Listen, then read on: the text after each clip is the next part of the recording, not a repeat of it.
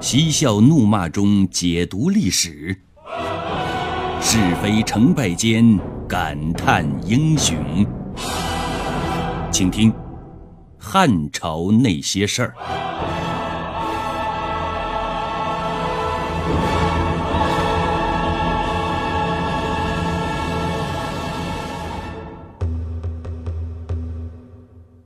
我们常常说“百闻不如一见”，意思是听到一百次，不如亲眼见一次，表示听得再多，也不如亲眼见到可靠。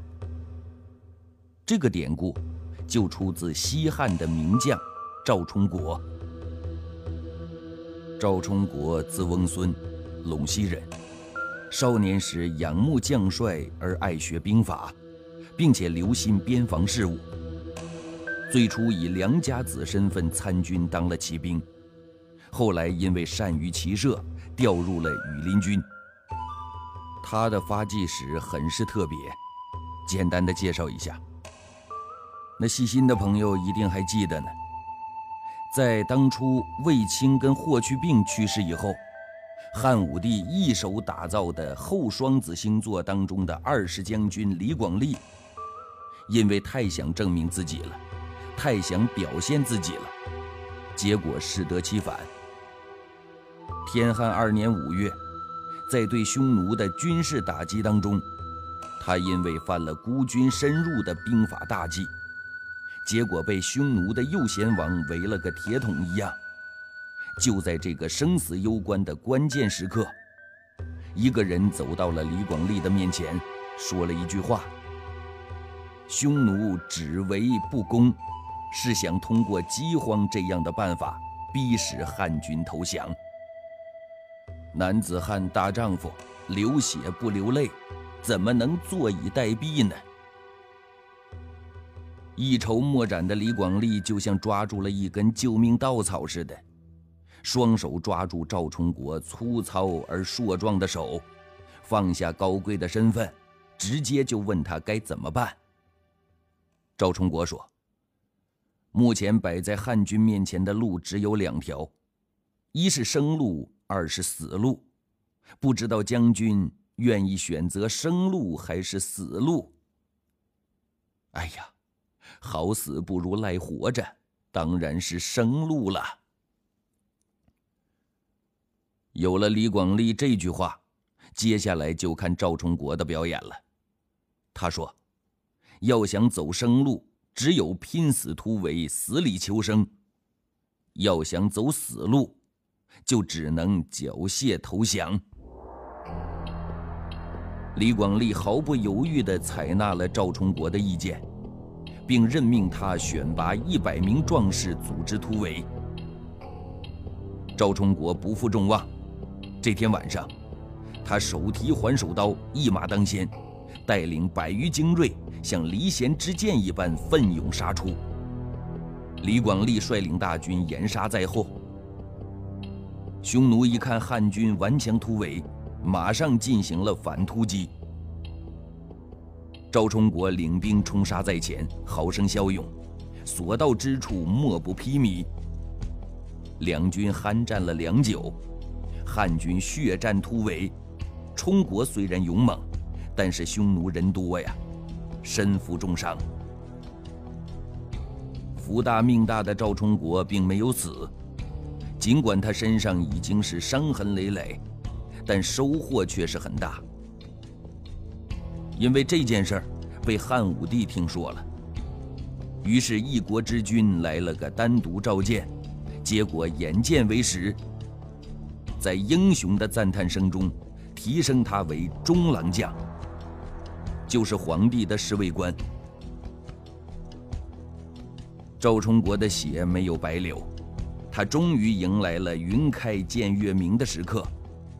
就在众人都以为赵充国从此仕途不可限量呢，年度新人王赵充国却让人大跌眼镜。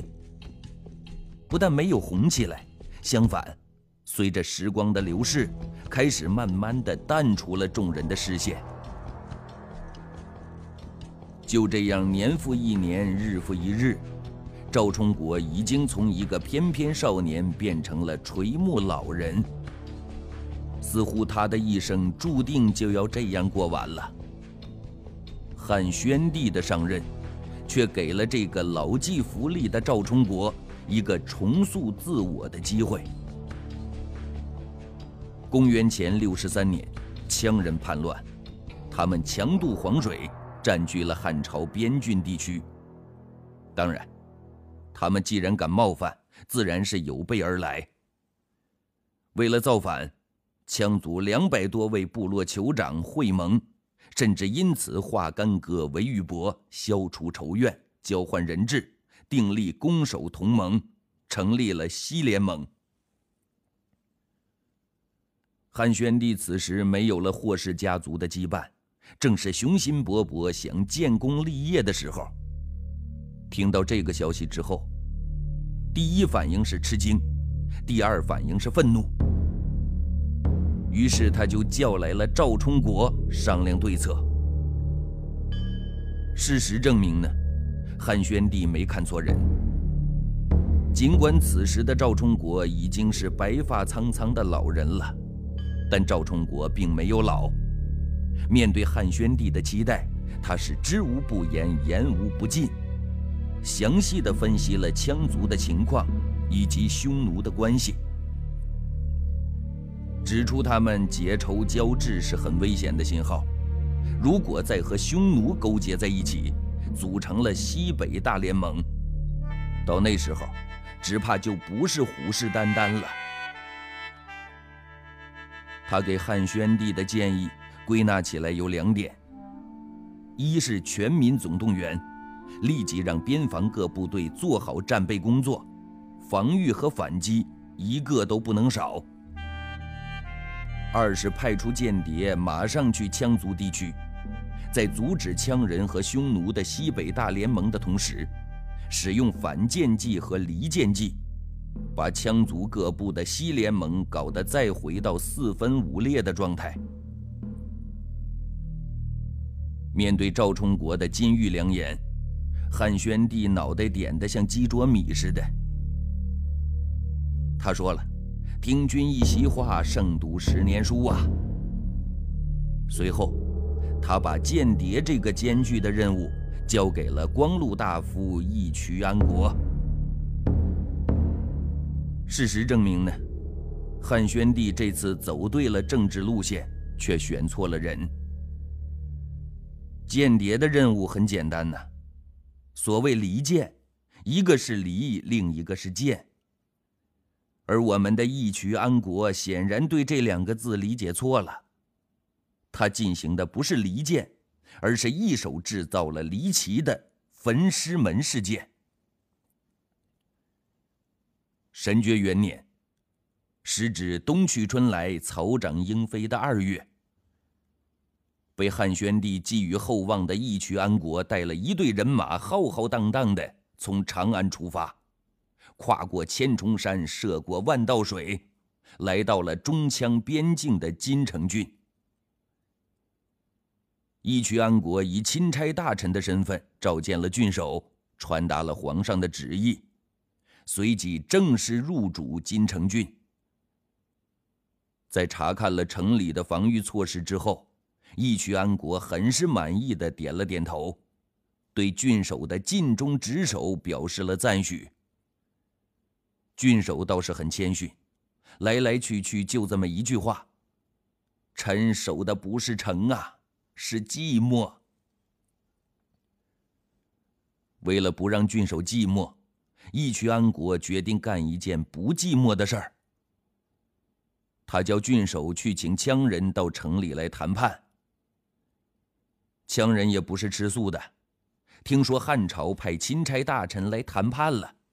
当下拍着胸脯就说了：“谈就谈，谁怕谁呀？谈得拢就谈，谈不拢就散，大不了无缘对面手难牵，咱们接着打就是。”事实证明呢，这只是羌中各部落酋长一厢情愿的想法，他们到了金城郡就后悔了。义渠安国一开始就来了个下马威。你们放着好好的酋长不做，侵袭我汉地，强杀我牛羊，强占我财物，掠夺我粮食，究竟想干什么呢？各位酋长心里边都大吃了一惊啊，竟然无言以对。义渠安国又问：“你们如此这般反叛大汉朝廷，是想与我大汉朝分庭抗礼吗？”接着，义渠安国又是咄咄逼人，以卵击石，自取灭亡，你们自不量力。各酋长们是冷汗如雨，还是无言以对。眼看各酋长要上演将沉默进行到底的把戏，义渠安国没有再浪费口舌，手一挥，刀斧手齐上，顿时间就把各酋长剁成了肉酱。杀死各大酋长，一来可以起到杀鸡儆猴的作用。二来让羌人各酋群龙无首，让这西联盟就不攻自破了。应该说，义渠安国的想法很好，但是计划赶不上变化。杀死了个酋长，非但没有起到警示的作用，这种卑鄙的行为和做法，反而一时激起了千重浪，激怒了强悍的羌人。他们在草根英雄杨玉的带领之下，发动起最为猛烈的攻击。结果义渠安国被他们打得落花流水，不得不丢了钦差大臣的帽子，赶紧跑。就这样，赵充国的离间计以失败告终。义渠安国捅了马蜂窝回来，是朝野震惊。前面形势严峻，此时朝中可用来上前线的将领，死的死，老的老，打着灯笼也找不到几个可用之才。关键时刻，汉宣帝没有犹豫，他决定启用七十三岁的赵充国为征西大元帅，讨伐陇西的羌族。出发之前，汉宣帝问他。你要带多少兵去？赵充国说：“百闻不如一见，军事上的事难以遥测，我还是先到京城的最前线，只有零距离的查看敌情之后，才能提出具体作战方针。听说那羌人野蛮至极，你这样单枪匹马，会不会有危险呢？”那羌族不自量力，夜郎自大，背叛朝廷，这种叛逆行为是可耻的，注定会失败。请陛下相信臣的能力，不必再忧虑了。赵充国给出掌大权的汉宣帝吃了一颗定心丸之后，风风火火地赶到了中枪最前线，然后又风风火火地回来了。汉宣帝就关心地问：“这一趟还顺利吧？”“哈哈，很顺利呀，没有缺胳膊也没断腿儿，只是这一路风吹雨淋，变得又黑又瘦了些。啊，真是辛苦你了。这回你心里边有底了吧？”“啊，百闻不如一见，敌人并没有我们想象中的那么强大。”“哦。”那这次你想要带多少人马去平乱呢？听汉宣帝这么问，赵充国是满脸自信。兵不在多而在精，臣有一万人马，足以平定羌人之乱。那接下来就看赵充国的表演了。只见他率领一万多骑兵，日行千里，夜行八百。到了金城郡之后，来了个不眠不休，连夜偷渡军事要纽黄河，并且构筑铜墙堡垒，严阵以待。果然，羌人知道汉军的动向以后，马上就来到汉营附近，要求单挑。汉军将士岂是怕事儿的主啊？一个个磨刀霍霍。就在他们准备和羌人决一雌雄的时候，赵充国却下达了将军令：不许出战。首先要避其锋芒，击其多归。我军是远道而来的，人马都很疲惫，而敌人却是轻装精兵，他们以逸待劳。跟他们硬碰硬的对着干，那只有坏处没有好处啊。另外还要舍小利而获大利。前来挑衅的，只是敌人派出前来投石问路的小股先锋。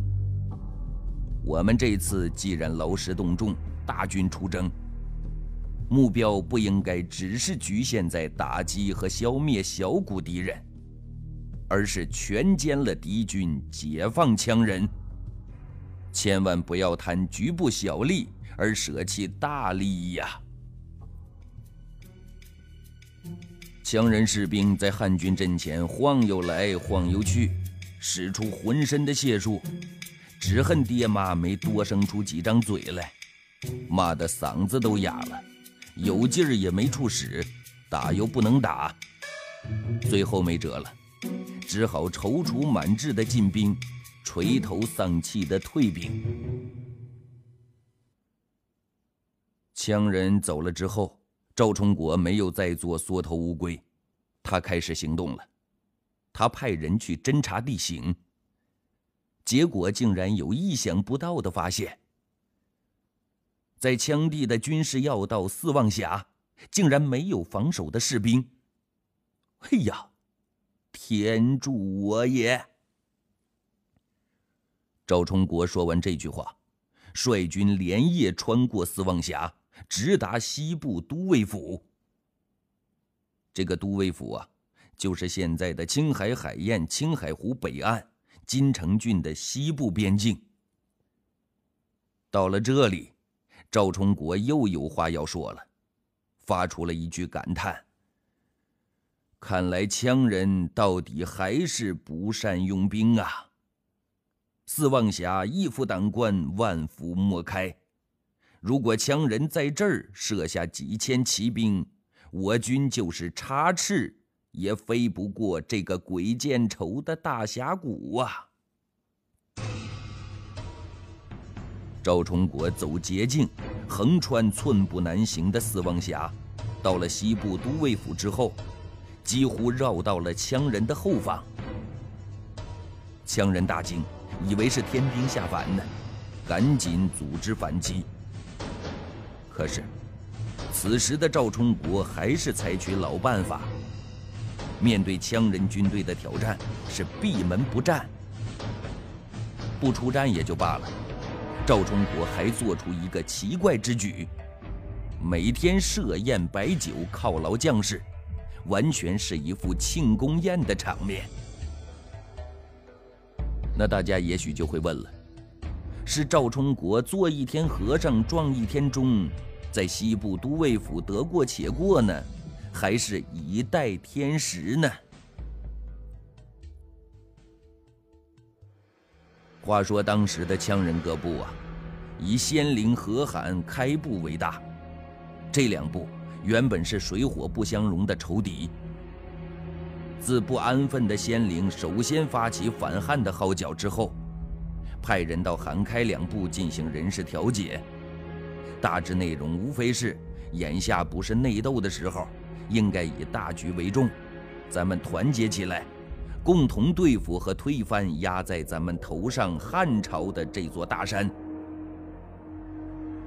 天下大事，合久必分，分久必合。韩开原本就是一家人呢，在自家人仙灵的调解之下，很快就消除了仇恨，握手言和了。重归于好之后，他们以民主的方式推荐了一个首领，弥当尔。都说群众的眼睛是雪亮的，但事实证明，这一次众人的眼睛里边都蒙了一层沙子。这个弥当尔看起来是老实忠厚，却是一个不折不扣的叛徒。他上任以后，决定还是重走和平友好的道路，不和汉朝作对。非但如此，他也不希望其他的羌人各部造反。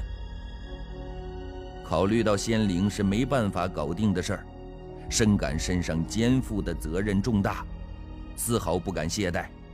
上任之后，马上就派他的弟弟雕库来见西部都尉，陈述他不愿意反的立场。可就在这个节骨眼上，部分罕开部落的人不听新首领米丹尔的领导，擅自加入了仙灵的反叛队伍。西部都尉本来生活的好好的，一点造反的心思都没有。雕库的到来，他们是热烈欢迎。但部分罕开羌人的行为，让他们对雕库的诚意和目的产生了怀疑。于是热烈欢迎之后，就是好酒好菜的招待。可怜的雕库那里料到，西部都尉的宾馆并不好住，从此他就被软禁在这里。在这样花天酒地的生活当中，长期待了下去。